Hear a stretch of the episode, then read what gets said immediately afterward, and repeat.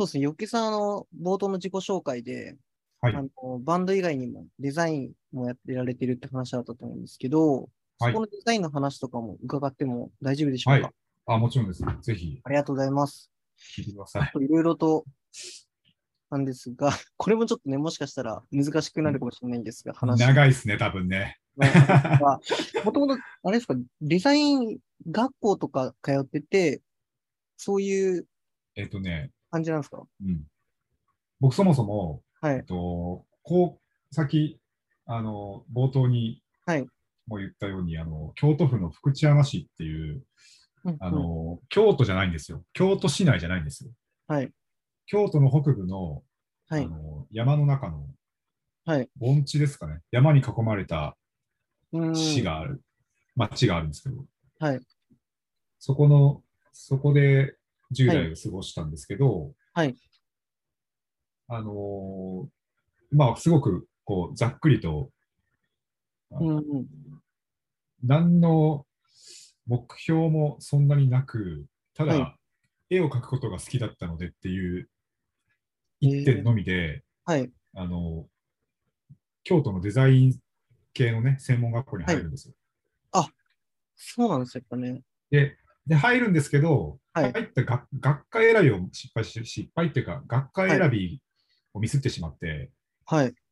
グラフィックデザインっていうものにがはいやりたいのに、なぜかはいイラスト学科っていうところにはい。入っちゃったんですね。はい。それは多分自分がイラストがと、イラストが得意だったからっていう浅はかななるほどですね。はい。ので、はい、とにとにとにかく入ってみないと分かんないみたいな感じで入ったんですよ。はい。そしたらなんかすごい、あのーあ、アニメっぽい漫画を描く人たちばっかりで、はい別にそのアニメっぽい漫画を描く人たちは悪いとかじゃなないんですけど、はい。なんか自分がやりたいことって何なんだろうって、そこでちゃんと考え始めて、うん。入学されてた。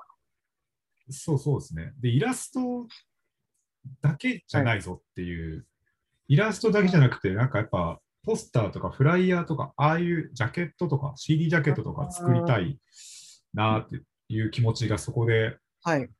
いろいろ勉強する中でふ芽生えてきて、はい。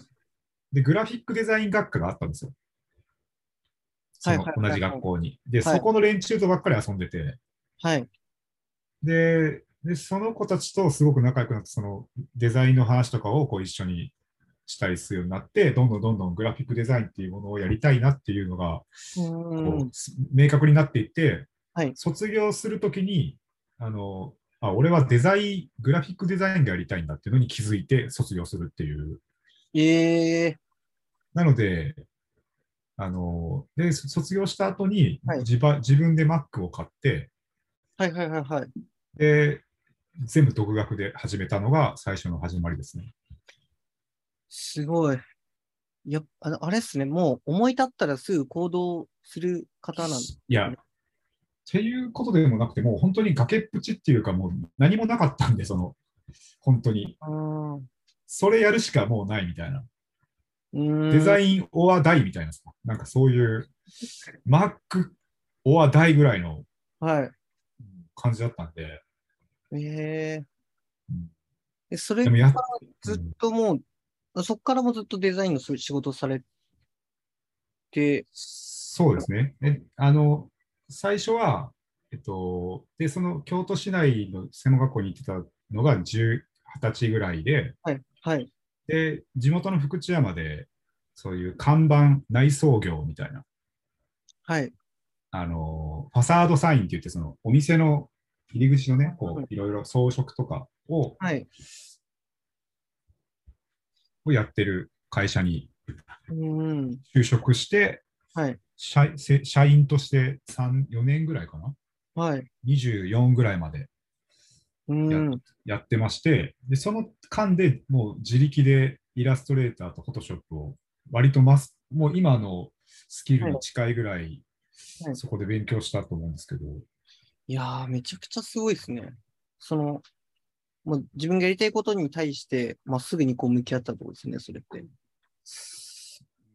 なんかもうそれ以外やることがないっていうかもう、うーん、音楽と、その、なんか、なんですか、デザイン以外、もうやることないなって思って。やりたくないなってことですかね。やりたくないっていうのもあるし、はいなんだろうな。そもそもなんか、関西の人ってやっぱ芸人になりたいとかえあるし、なんか、俳優とかも面白そうとか思ってたぐらい、はい。なんか結構広いレンジでもなんかなりたいものがあったけれど、はい。で、だんだん10代後半、20代前半ぐらいで、だんだんこうやっぱ、こう、はい。諦めていくっていうか、言ったらあれですけど、うんうんうん。あ、芸人は無理だとか、なんか、まあ、芸人になりたかったわけじゃないですけど、はい。なんかその、どんどんどんどん、こう、手放していくじゃないですか。うーん。なんとなく諦めていくっていうか。うん。そう。でも、その中で、そのデザインっていうものだけは、はい。なんか、もう、これ話したら、はい。俺は終わってまうなっていう、はい。終わってしまうぞみたいなのは、なんか観念があって。で、あと多分、なんか、やっぱ、に出会え、出会えてるのがすごいですよね。じうん、なんか、でそもそもでもデザインやりたかったのは、はい。その、興味があったのもあるし、はいあの、自分、あの、まあ、CD とか、そのなんか、なんていうのかな、はいフライヤーとかを作りたかったんで、うんうん。で、で、それどうやったら作れるんだろうって思ったときに、はい。あじ自分でバンド組んだら、そのバンドにまつわる 何何々でフライヤーとか作れるじゃんってなって、はい。それではい。最初のそのファロンスクエアっていうバンドを組んだんですよ、一番最初。めちゃくちゃいい話ですね、これは。なんか、そのね、自分のバンドのアルバムのジャケット作るのでデザインできるじゃんってなって、はい。そう、それもあって組んだっていう。もちろん音楽、普通にまっとうに音楽やりたいって気持ちもあるけど、うんうん自分で作れるじゃんっていうので、ええ面白いですね。そう、それは結構でかかったというか、あそそんな簡単なことだことなんだみたいなふうに思って始めたのが最初ですね。いやそうかなかね、なんか初めてき、初めてかもしれないです。こういう、このパターンの、で、バンドもややるみたいなね、感じの。ねとか言って。いやいやね、ねで大丈夫です。ねでねでいい大ですか？ねでも大丈夫です。で、あの、結構その、自分、そういう、まあ、その、なんだろう、アアートとかデザインとかする方とか、あの、なんだ、リスペクトめちゃくちゃしあって、その、だからどういうタイミングで、どういう時に結構アイディアとか思い浮かぶのかなみたいなのあるんですけど、それって、なんか、大事にしているものとか、なんかどう、どういう感じにあるんですか？ね。でもね、そうですね。えっと、僕、その、その、ちょっと話戻っちゃうんですけど、その、京都の看板屋さんの後に上京して、はい。で、数年間、あの、派遣社員、はいはいはい。派遣社員でデザインをいろいろややってたんですよ。はい。でウェブ系のあうんうんの、インフラ系の会社の末端のデザイナーみたいな。はい。バナー、1日バナー10個作って退社みたいな。そういうはい。のをやってて、で、その中でウェブの知識も増やしていって、で、それでウェブデザインとかもやるようになったんですけど、はい。で、その後に、あの入ったのがグラフィックデザインの会社に入社して、はい。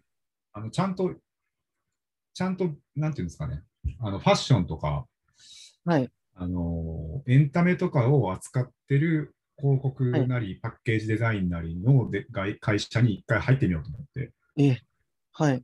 あの飛び込んだんですよね。はい。すごい。10代を後半終わりで。はい。あのちゃんと一回その勉強、勉強じゃないけど、そのうん体験してみたいなっていうのがあったんで、うん。うん。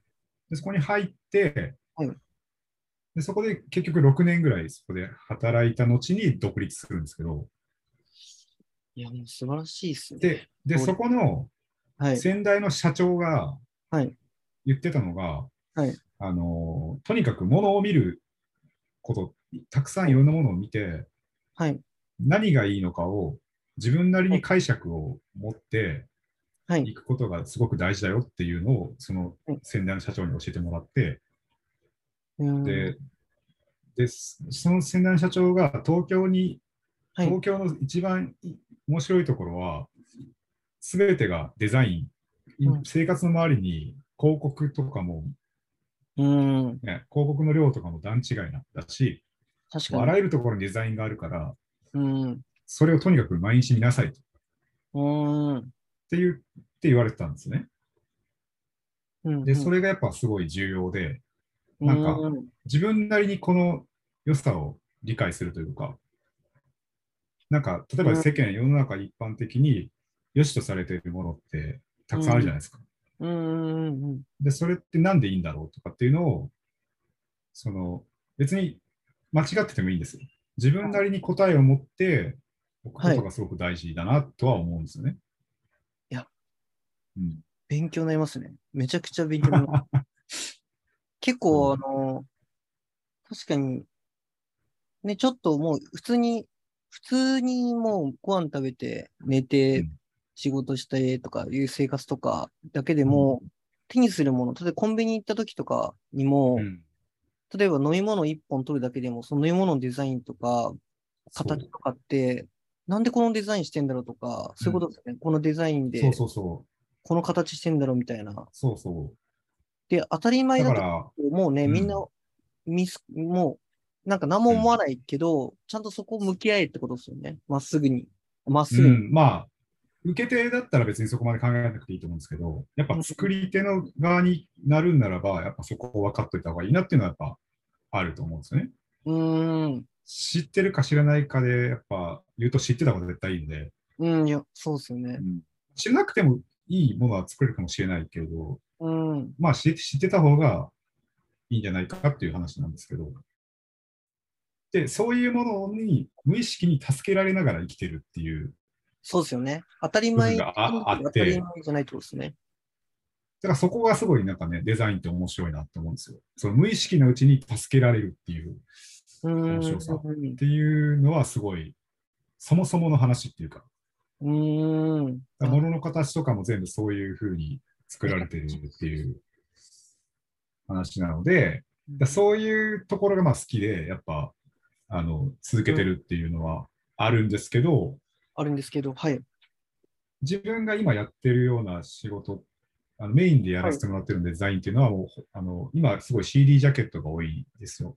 あ、なるほどねそう。どどういうアーティストとか可能な範囲でえっとですね僕あの、一応アートディレクターとしても、あの、お仕事をさせてもらっていて、はい。アートディレクションも込みのデザイナー、デザインっていう部分で言うと、はい。と DYGL とか、はい。 DYGL とか、 NOT WONK もそうですし、はい。まあ、最近三つ目もやらせていただいてたりとか、いや、三つ三つ目はちょっとまあ、アートディレクションは、まああの、はい拓郎くん、あのカメラマン、写真家のはい拓郎くんとの、うんまあ、一緒に作るっていう感じはあるんですけど、はいベーシックとかもそうでしたりあれ？そうですね。であと、まあ、そのデザインっていうところだけだた。と、はいあ。の、富田林蘭さんと一緒にね、よくはいお仕事させてもらっているので、はい。で一緒にあいみょんさんとか、あのそうですね。うーん。あとなんだろう。まあ、いろいろ木村カエラさんとかああ。もやらせていただいたり、う、みんな知ってますね。すごい。うちの親も知ってる。言い方悪いですけど。あと愛さんとかああせていただだから、すごいいろんな幅広くいろいろやらせていただいてる感じですね。いや、もう、ね、そんな方が、まさかね、こう、真のラジオに出ていただく日が来るとはね、なんか、感感慨深いものはありますね。僕はもありがとうございます。根がインディーなので、はい ありいがとうございます。も、いつでも来ます。本当に。ありがとうございます。むしろ、ね、半島、あい今回や、こうん、次につながるように頑張っていきたいと思います。見てない ですね。いやー、なんかあの、そんいろいろと多分デザインとかね、そのされてきた中で、ちょっと個人的に気になってるのは、思い入れのある作品とかってありますか？多分いっぱい作られてきてる。いやー、もうね、めっちゃありますよ、それは。その中で唯一、まあこれは結構印象深かったな、みたいのって教えてもらってもよろいしいですか？やー、難しいな、その質問。もうね、いっぱいあるんですよ、本当に。最近とかどうですかね？ありますかね？めっちゃ。あ、でも、最近だと、本当あの、はい3つ目のアルバムの6っていう、あ去年リリースのアルバムは、はい。すごいデザインやらせてもらえて嬉しかったですね。その、うーん3。つ目のメンバーとはもう、十何年とかの知り合って、彼らが本当にくバンド組んですぐぐらいの時に、はい、僕らがやってた当時やってたバンドの、はい DJ イベント、DJ イベントじゃないな、えっ、と、はい。まあ、なんかバライブもありのイベント、DJ イベントみたいなのやってた時とかにはい遊びに来てくれてたりとかして、そっからなんそこでし、そこでレコード、このこのレコード何ですかみたいな風に、すごい聞いてくる大学生の子たちがいて、はい。あなんかこの人この子たちすごい熱意がすごいなと思って、ま聞いたら、、ね。僕ら三つ目っていうバンドをはいやって。ますみたいなので初めて知り合って、はい十数年経って、なんかいやー未だにこう交流もあって、交流がありつつデザインもして、みたいな。デザインもやらせてもらえてっていうのはすごい嬉しい出ー来事ですね。すごいですね。なんか、ういや、素晴らしい、いい話ですね。本当に。なんかそれってやっぱなんか、そのいいですね。ね、そう、ちゃんとやってないと、ちゃんとやってないとって言ったらあれですけど、はいちゃんとまっぐ。すぐにや、まっすぐにやってないとやっぱりね、お願いされませんから、やっぱり。いや、そうですね。ねまあ、お互い、うんお互いってまあ、だから、だから、だからまっすぐやってこれたんだなっていう、あのそうですね。気持ちでね。だからすごい嬉しかったですね、三つ目の、三つ目さんのね、いや6。ーでもそれ、ちょっとまだあるんですよ。はい、お願いします。お願いしますいや、めっちゃあるんですよ、でも本当に。もう、ぜ全部、全部、全部思い入れがあるし、そのあいみょんさんもね、そうですよね。すごいやっぱありますし、もううんあいみょんさん、毎回楽しんだの、現現場が、撮影、撮影とかはいもう毎回、あ、またよっけさんだみたいな、私ちょっとね、あの、表ながらチェックしてますけど、表ながらあ。まあ、あいみょんさんは表ながらチェックするんですね。いや、あの、全部、ウーマンラディオ、レラジオも、表ながら全。部表ながら、はい。え絶対裏やろって、今度から言おうかな。やめてください、それは。え逆に、逆にそれ裏やろって言って。陰ながら応援してますって。ね、陰ながら応援してます。もうね、廃止していこうっていう。あれやめ、あちょっと、うん、うんすごいいい、いいね、都合のいい言葉ですよ。そうですね。いや、本当でも、思い入れがあるって言ったら、やっぱりでも、本当独立するきっかけになったぐらいのはい。話で言うと、やっぱデイ・グローのファーストアルバムははい。結構大きかったなと思いますね。うん、うん。とそれや、やってもう、あ、もうじゃあもう僕はもう独立して、いや、なんか、なまあどうどういう、あ、でもなんかね、やっぱ、なんだろうな。そうですね。その会社以外、会社でもちろん仕事はいろいろやっはい。てたので、はい。あのー別にここでは話せない、話せないというか、あんまあ、いろいろ、いや、いや、別に悪いことじゃないですけど、あもちろんもちいろんなね、い、ろんな仕事やってたんですよ。はい。そうでもなんか個人で、まるまる全部ゼロから、うん。なんか、やらせてもらうっていう意味で言うと、デイ・ブローのアルバムは結構初めてぐらいだったかなっていう。あしかも、なんかゆけそのさんも、なんか、なんですか、馴染みのあるとか、まあ、好きなバンドねってことですそうね。、うん。まあ、デイ・ブローももともと、その、はい。なんか、わ僕らのやってたバンドとかをすごい聞いてくれてて、いやーすごいっすで、それでライブハウスとかで声かけてくれたんですよね、最初。うーんつながりがね、三つ目とかデイグローとか、つながりがすごいですよね。だからバンドやってなかったら、今の自分はい本当にない,、い、ないんですよ。本当に。あまた状況とかもね、いろんなこう複合的な要因が重なってってことですよね、多分ね。本当にそう。だからね、バンドや、バンドなんてやってってね、言う言いますよね。そのうん、あ、世間は。確かに。僕も逆に音楽やってなかったらね、ユッケさんともこうやって出会いま確かにそうだね。ね、なんか、いまだにまだ音楽やってんのみたいな感じに思う人もね、やっぱりうん。あそうしそう。でもその考え方がね、古いねんって思うし、うん、確かに。あの、そこら辺にやっぱりね、あの、こう抵抗していきたいというか、いやー、そうっすね。あの、だって別にね、あの、まあ、趣味、趣味ではないけれど、うんなんかその、別にさ、うんやってたっていいよねっていう。うんこれ長くなるね。長くなる、これ。こわかります。れちょっと飲み、飲み屋でやりましょう、これは。お願いします。そこは。デザインの話しよう。デザインの話。デザイン、そうそうですね。デザインそう、の。だから、デイグローはすごい、なんか、はい。思い入れがあるっていうか、その、ななんだろうな、うんなんか、ゼロから全部本当にやらせてもらったので、うーん。撮影も含めて、CD、カセット、LP とか、いやいー。ろんいろんなフォーマットもつあの全部一貫して作れたし、うん。なんかそのトータルのこう仕上がりとかも、はい。なんか、ま、満足いく形で、メンバーも含めて、なんかみんなが満足いく形でできたんで、めちゃくちゃいいっすね。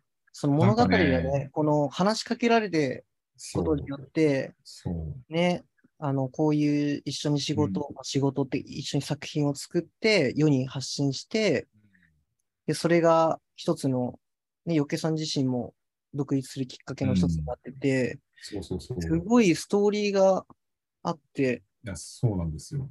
すごいいい話ですね。だから本当にデザインをやっててよかったなっていうふうに思う瞬間がやっぱり続くというか、はい。今もなおあって、だそれが本当に楽しい、なんていうのかな。まあ、なんか、こう、自分が好きなテイストとか、うんなんかそういうのも好きですけど、その全く、はいなんか自分にない、自分と違うもの、はい違うものって言ったらあれか、まあちょっとなんか、なんだろう、まあ、その、よくする、うんかっこよくするっていう仕事だと思うので、デザイナーは。うん。そう、だから、もうね、それは楽しくて仕方ないですね。だから、この仕事ができて本当に良かったなと思いますよ。この仕事をうん選べて良かったなと本当思いますね。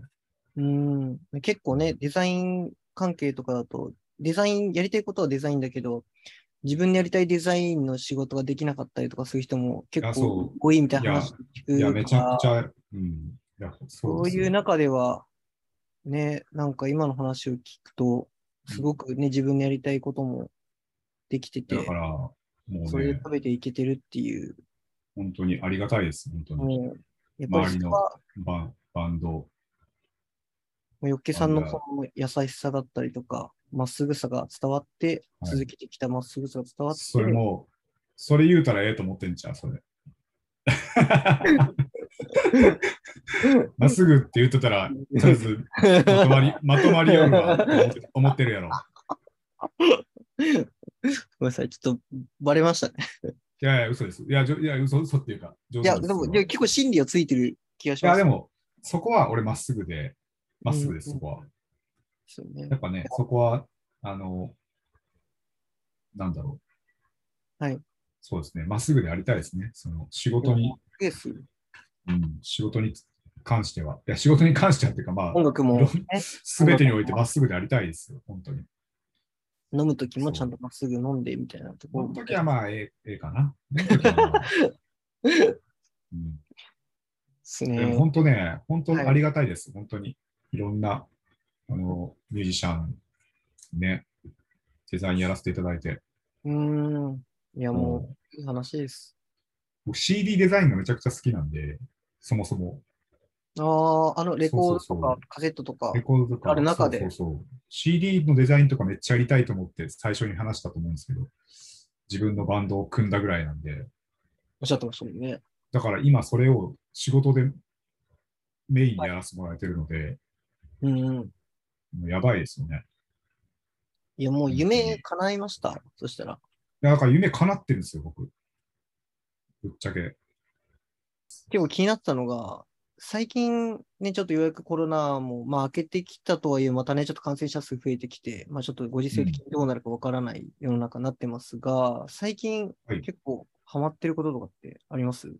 でしょうか？最近ハマってること。はい。最近ね、パッと思いついたのが、はい。えっとね、最近、あれですね、90年代はい。後半、96年以降、はい。95年ぐらい以降から、はい。0年代前半ぐらいのドラマを、ドラマにハマってますね。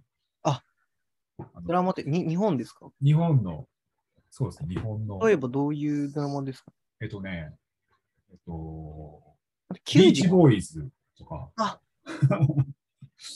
96であの年から？95年 ?7 年か。はいはいはい。なんか、ね、あの、広末涼子のね、はいス。タイリングとかが可愛いんですえー、よ。今、今見るとめっちゃ可愛いみたいな。そういう、今、今、だから一周回って、はい二周回って可愛いみたいな、そういう感覚で はい。でと、当時のだからカルチャーがちょっと見えるようなドラマを最近見るのが好きってことですね。えーでビーチボーイズも話はなんじゃない話だから、別にこう、あの、食いついて見るようなもんじゃなくて、そうですね。なんか流し見してるみたいな感じの。はいはいはいはい。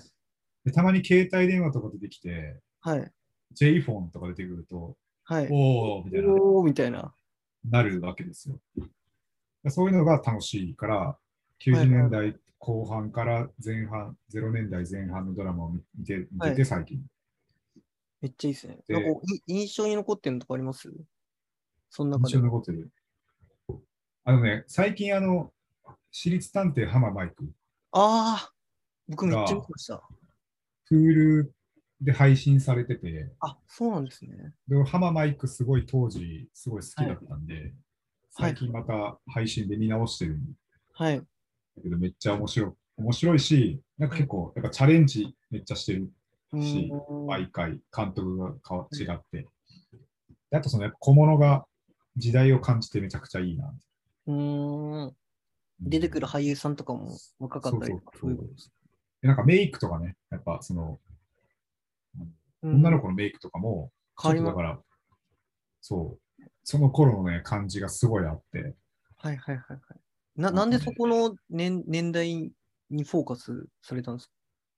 いやもう今、単純にもうトレンドが多分、もう今90年代リバイバルが終わって、次今0年代リバイバル、リリバイバルはい。が始まってて、はいでも、そういうムードがあるので、から、ちょっと見直そうかなみたいな。そうそうそう、だ古着とかにしてもね、2000確かに古着年代のね。裏腹の古着とかが最近注目されて。そういうのをフューチャーした、フィーチャーしたお店がね、いっぱい出てきたりとかしてるし、確かに。そうですね。なんか、確かに今見るとすごい新鮮なんですよね、その、あの頃うんのデザインとか。だからその文化的な、社社会背景とか込みの文化的な部分、カルチャー的な部分ではい。ドラマを見るって感じにハマってるって感じですね。うわうん、ーいやーすごいです。それ、そうなんか、携帯、はい。携帯電話がまだない時代のドラマとかさ、ああ、確か携に。帯がまだなんかすごいでっかい頃とかのはい。時代のとか見ると、はい。なんか、うん。こう、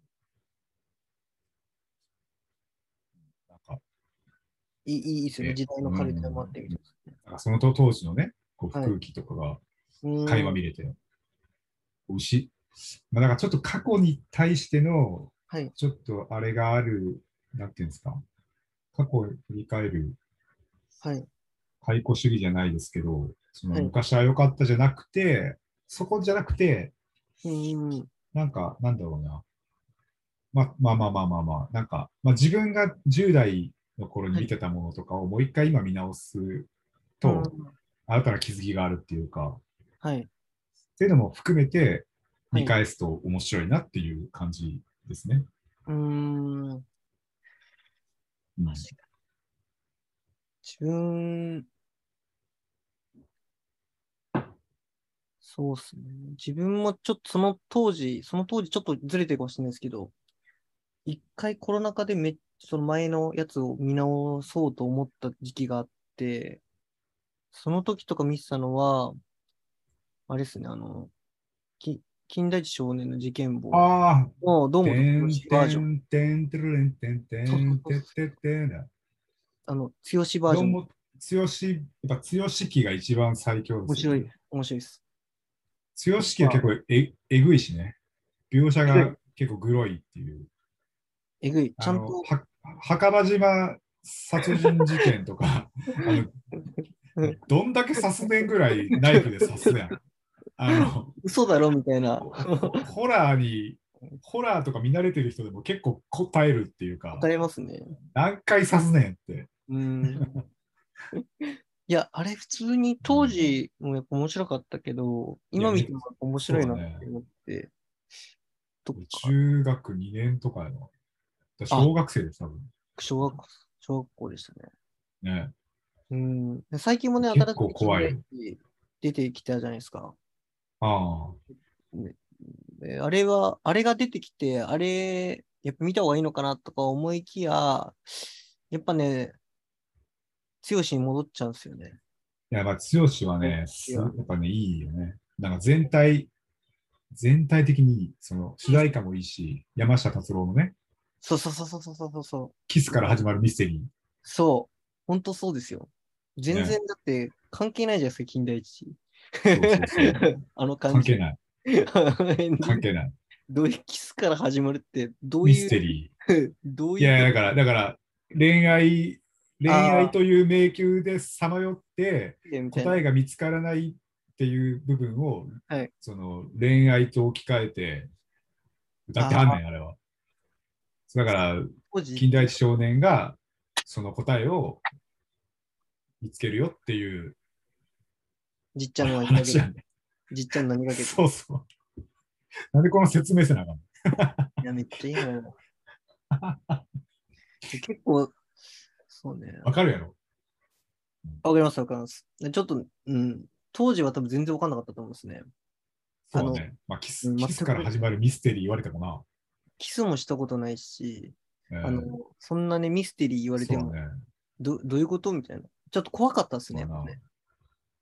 キスから始まるミステリー、まあでも、大人になって思うけど、はいキスから始まるミステリー、はいそうやなって感じやな。え？そうやな。いや、ミステリーや。恋はミステリーや。うん、まあそうですね。うん、確かに。それは、ちょっと、ちょっとまさしみたいになってきたからやめようかな。ちょっと。なんや、恋はミステリーや。やばい、めっちゃおもろいいや、やめようやめよえ、う。脱線しました。ちょっと脱あ、線しました。最逆に昔じゃなくて最近のやつとかもう見たりとかしてます？映画とかドラマとかも含めて。映画はね、めちゃくちゃ好きなんで、めっちゃ見,、ま見るんです見るんですけど、はい。おすすめとかあります最近は、あのね、最近、邦画がちょっとまた面白くなってき面白いのがいろいろね、最近増えてるなと思って、そう、あれなんだっけ？俺めっちゃ、俺あの、あの人好きなんですよ、あの監督。えっ、と、ちょっと待って。に石川美和さん、監督。はい。石川美和さんって監督がいるじゃないですか。石川美和さんのはい作品で、その、揺れるとかね、ディアドクターとか。長い言い訳とか、はい、はい、はい。その石川美和さんの最新、今のところ現時点最新作のね、素晴らしき世界っていう映画があるんですけど、はい。素晴らしき世界はめちゃくちゃ良かったですね。見ます。役所広司が主演なんですけど、はい。これ大学の出るやつですか？あ、あ、そうそうそうそう。刑務所を何何十年と服役してきた刑務所を出て、50代で出所するのかな ?50 代後半ぐらいえで出所する主人公が、こういろいろ悪戦苦闘しながら社会に戻ろうとしながら、はい。こう苦悩するというか、うん。そういうストーリーなんですけど、うんめちゃこれをくちゃいいです。な、何見映画館で？これはでも、えっとね、俺映画公開当時は知らなかった、あの、あんまり、こう、ピンときてなかったんで見てないんですけど、あの、アマゾンプライムかなんかで見ました、ね。もうあるんですね。ちょっと。でもレ、有料かな？レンタルで見たのかな？うーん。ちょっと見てみますね。うん。ありがとうございあの、めちゃくちゃいいですね。ます。ありがとうございます。もうあの映画のか、映画としての完成度が高いんで、うーん本。当に、本当に素晴らしい映画だと思います。面白いっていうのとはちょっと違う。まあでも、すごくこ心に残るっていう言ってあれですけど、ソロモンの偽証っていうあ映画すね。見てはないですけど。もう、すごいなんかね、正直2時間の映画が前編後編で4時間あるんですよ。3時間半とかかな。うんうんうん。はい。まあまあまあ、ざっくり4時間ぐらいあって、はい。結構長いんで、はいあ。の結構見る見、見始めるとでも結構あっという間っていうぐらい、はい割とはい見れるんですけど、いや全然許容範囲なんで見ます。というのも、結構今もう、ネットフリックスだとシーズンものでもうなんか無限じゃないですか。無限っていうか、そのうん一つのワンシーズン見んのもね、一作品1時間とかだと、うん9話ぐらいまでだったらもう、9、ね、9時間かかっちゃうみたいな、あるから、そうだね。ね。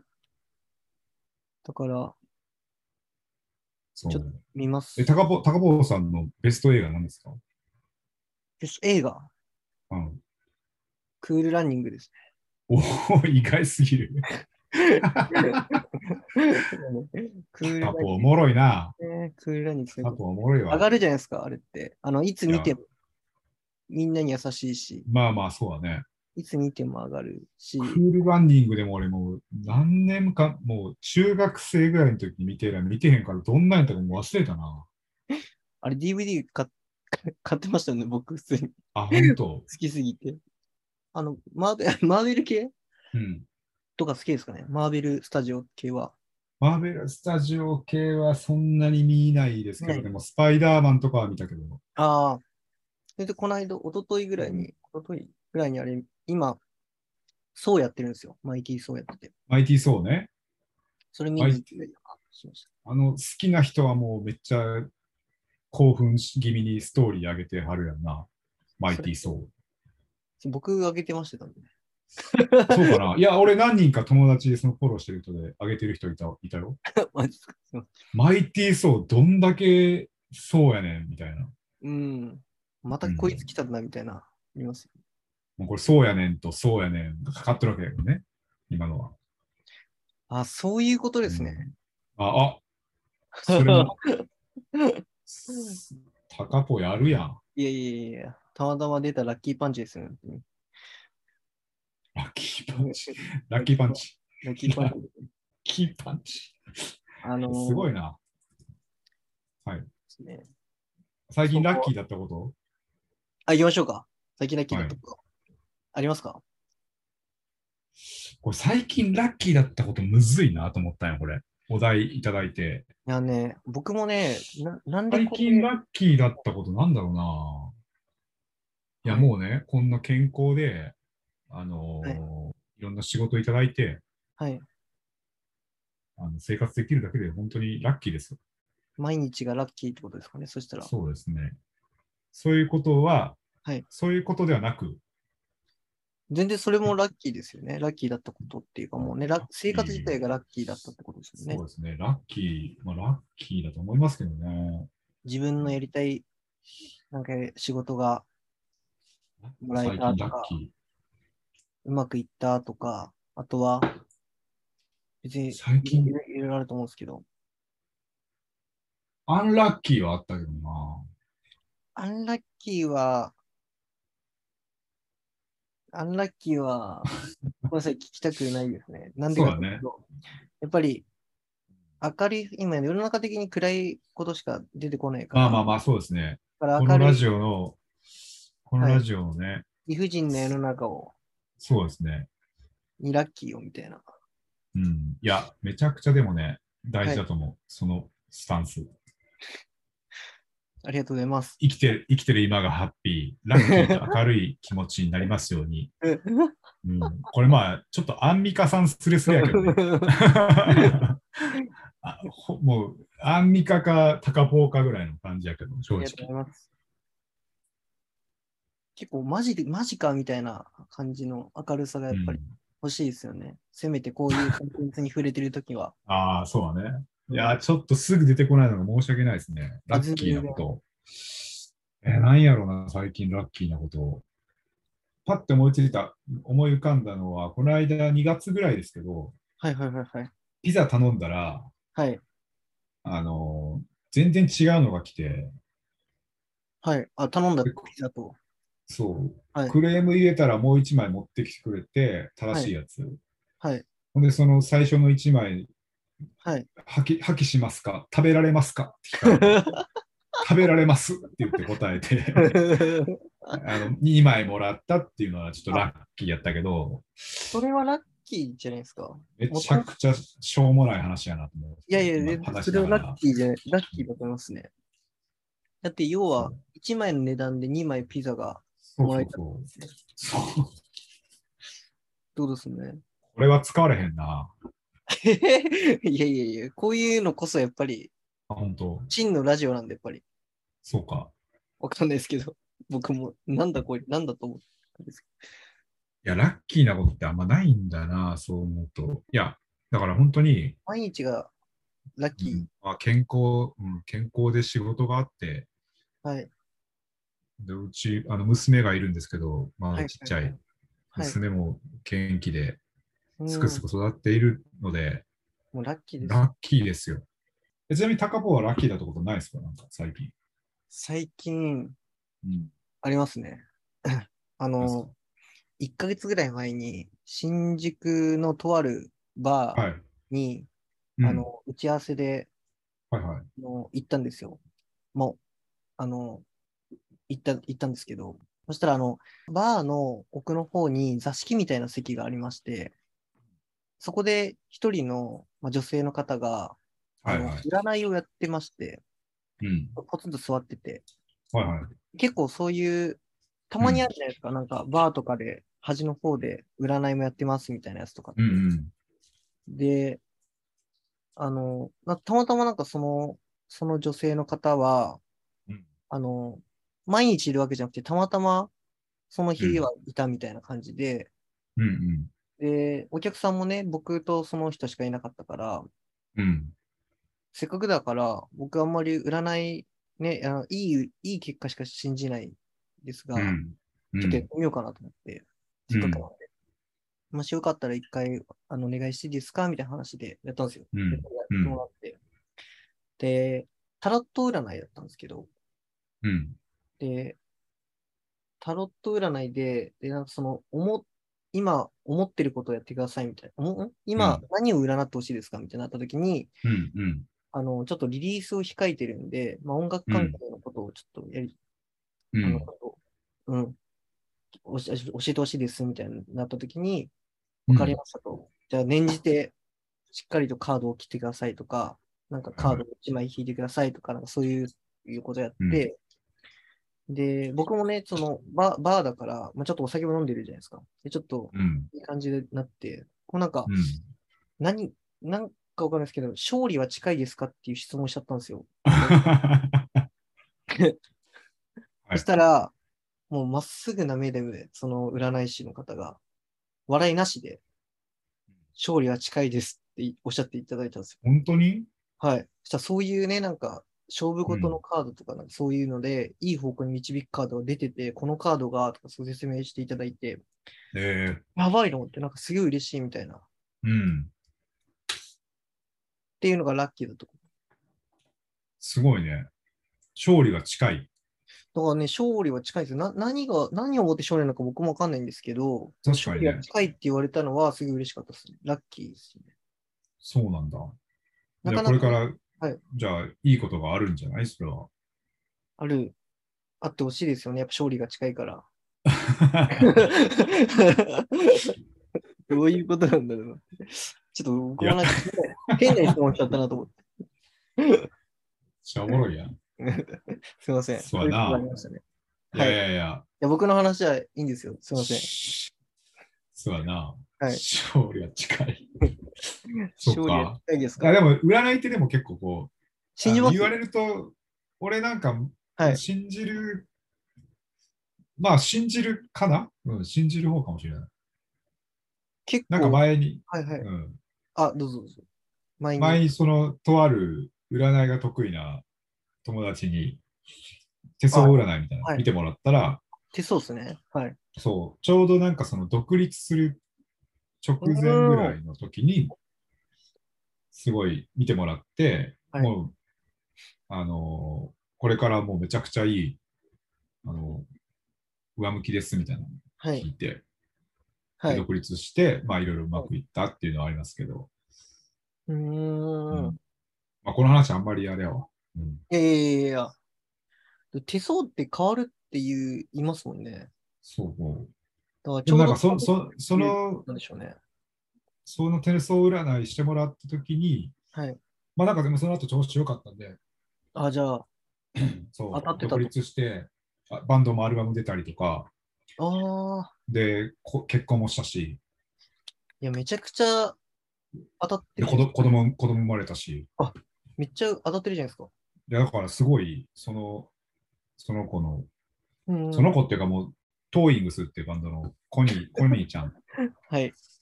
コニーちゃんそこまでいっちゃうですね。はい。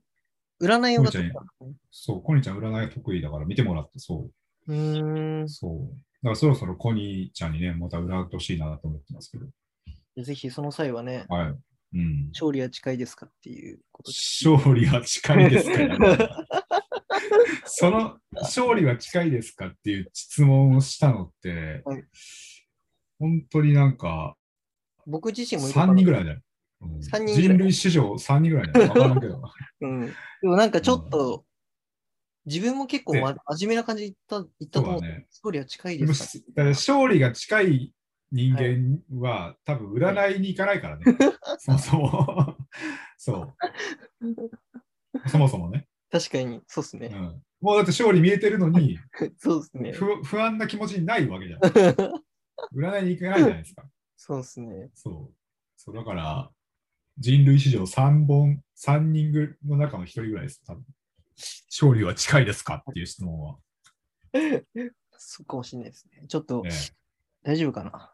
なんか、よっけさんにマイナスイメージになってないか？大丈夫かな？何が？どういうこと？このラジオを通じて、こいつちょっと大丈夫かな？みたいえ？どういうこと？俺が？な。あ、あそう。なんか、タカポーちょっと大丈夫かな？みたいな。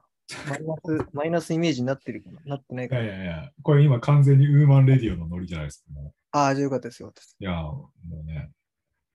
ならよかったです。ちょっと残り、もうね、おあれ、あのそうね。はい。そうね。ちょっとじゃあ、今やってることや今後やりたいことなどちょっと聞きたいんですが、今やってること。はい。とりあえず、バンドとデザインでそれぞれちょっと聞いても大丈夫ですかね。あありがとうございます。えっ、はい。と、バンドっていうとなんかありますかね？バンドはね、ちょっとずっとライブを2年ぐらいお休みしてるので、まあ、そろそろライブを再開したいなっていう気持ちがあるので、はいまあ、年内にできたらいいなみたいな感じで思っていイライブて、はい。そうですね、ライブ活動をね。はい。でその、まあ、ウーマンでちゃんと音源をリリースしていく予定なので、今年は。はい。はい、それをちょっとぜひね、ぜひ。聞いていただけると嬉しいです。さっき言っていう感じですかね配信ですかね。がその配信ですね。Spotify とかね、Apple Music とかで聴けるようになると思うので、はい。聞きます。はい。そうですね。ちょっといろいろと。デザインの方で言うと、いやまあ今もう本当に楽しくお仕事させてもらっているので、はい。あのあんまり欲がないというか、僕はあんまりなんかね、デザインでなんかっていうのがあんまないんですけど、はい。強いて言うならば、まあ、自分のそのなんか個展みたいなのをやりたいなと思っているので、ああ、古典そう展展示会みたいな。作品、作作品品展みたいな。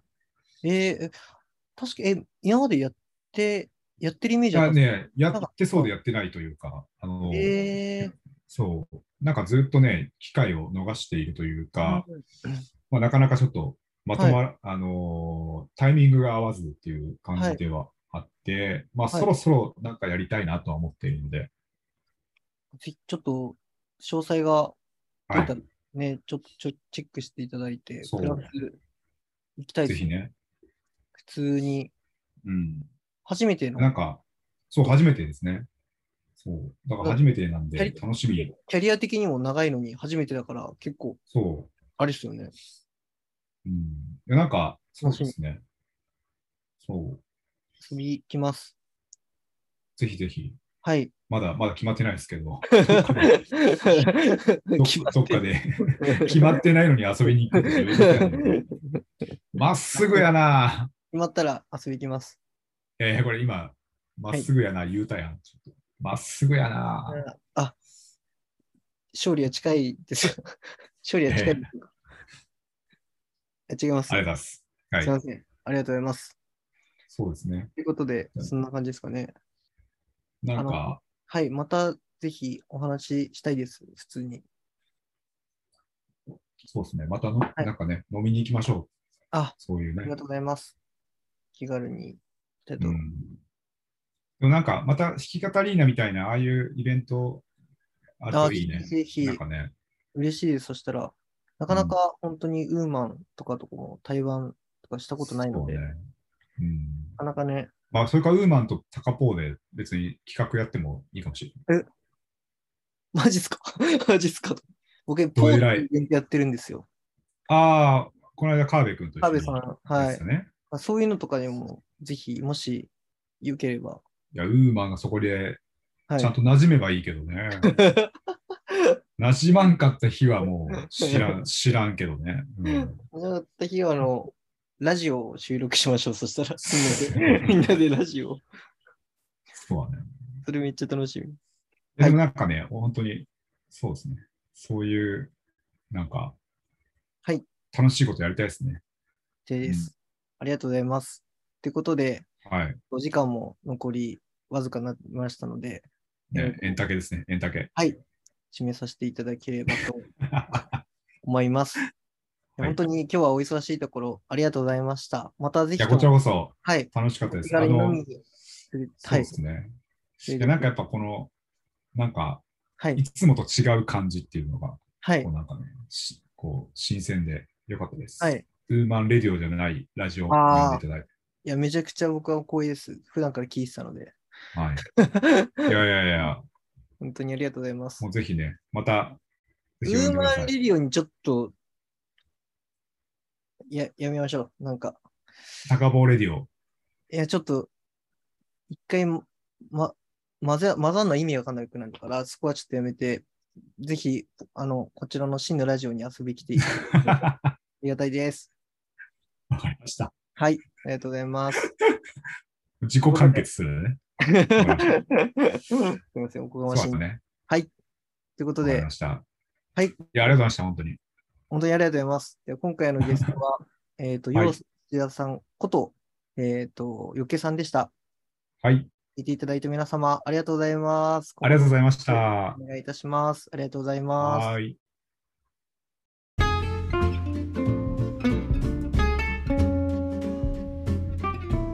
真のラジオ。引き続きよろしくお願いします。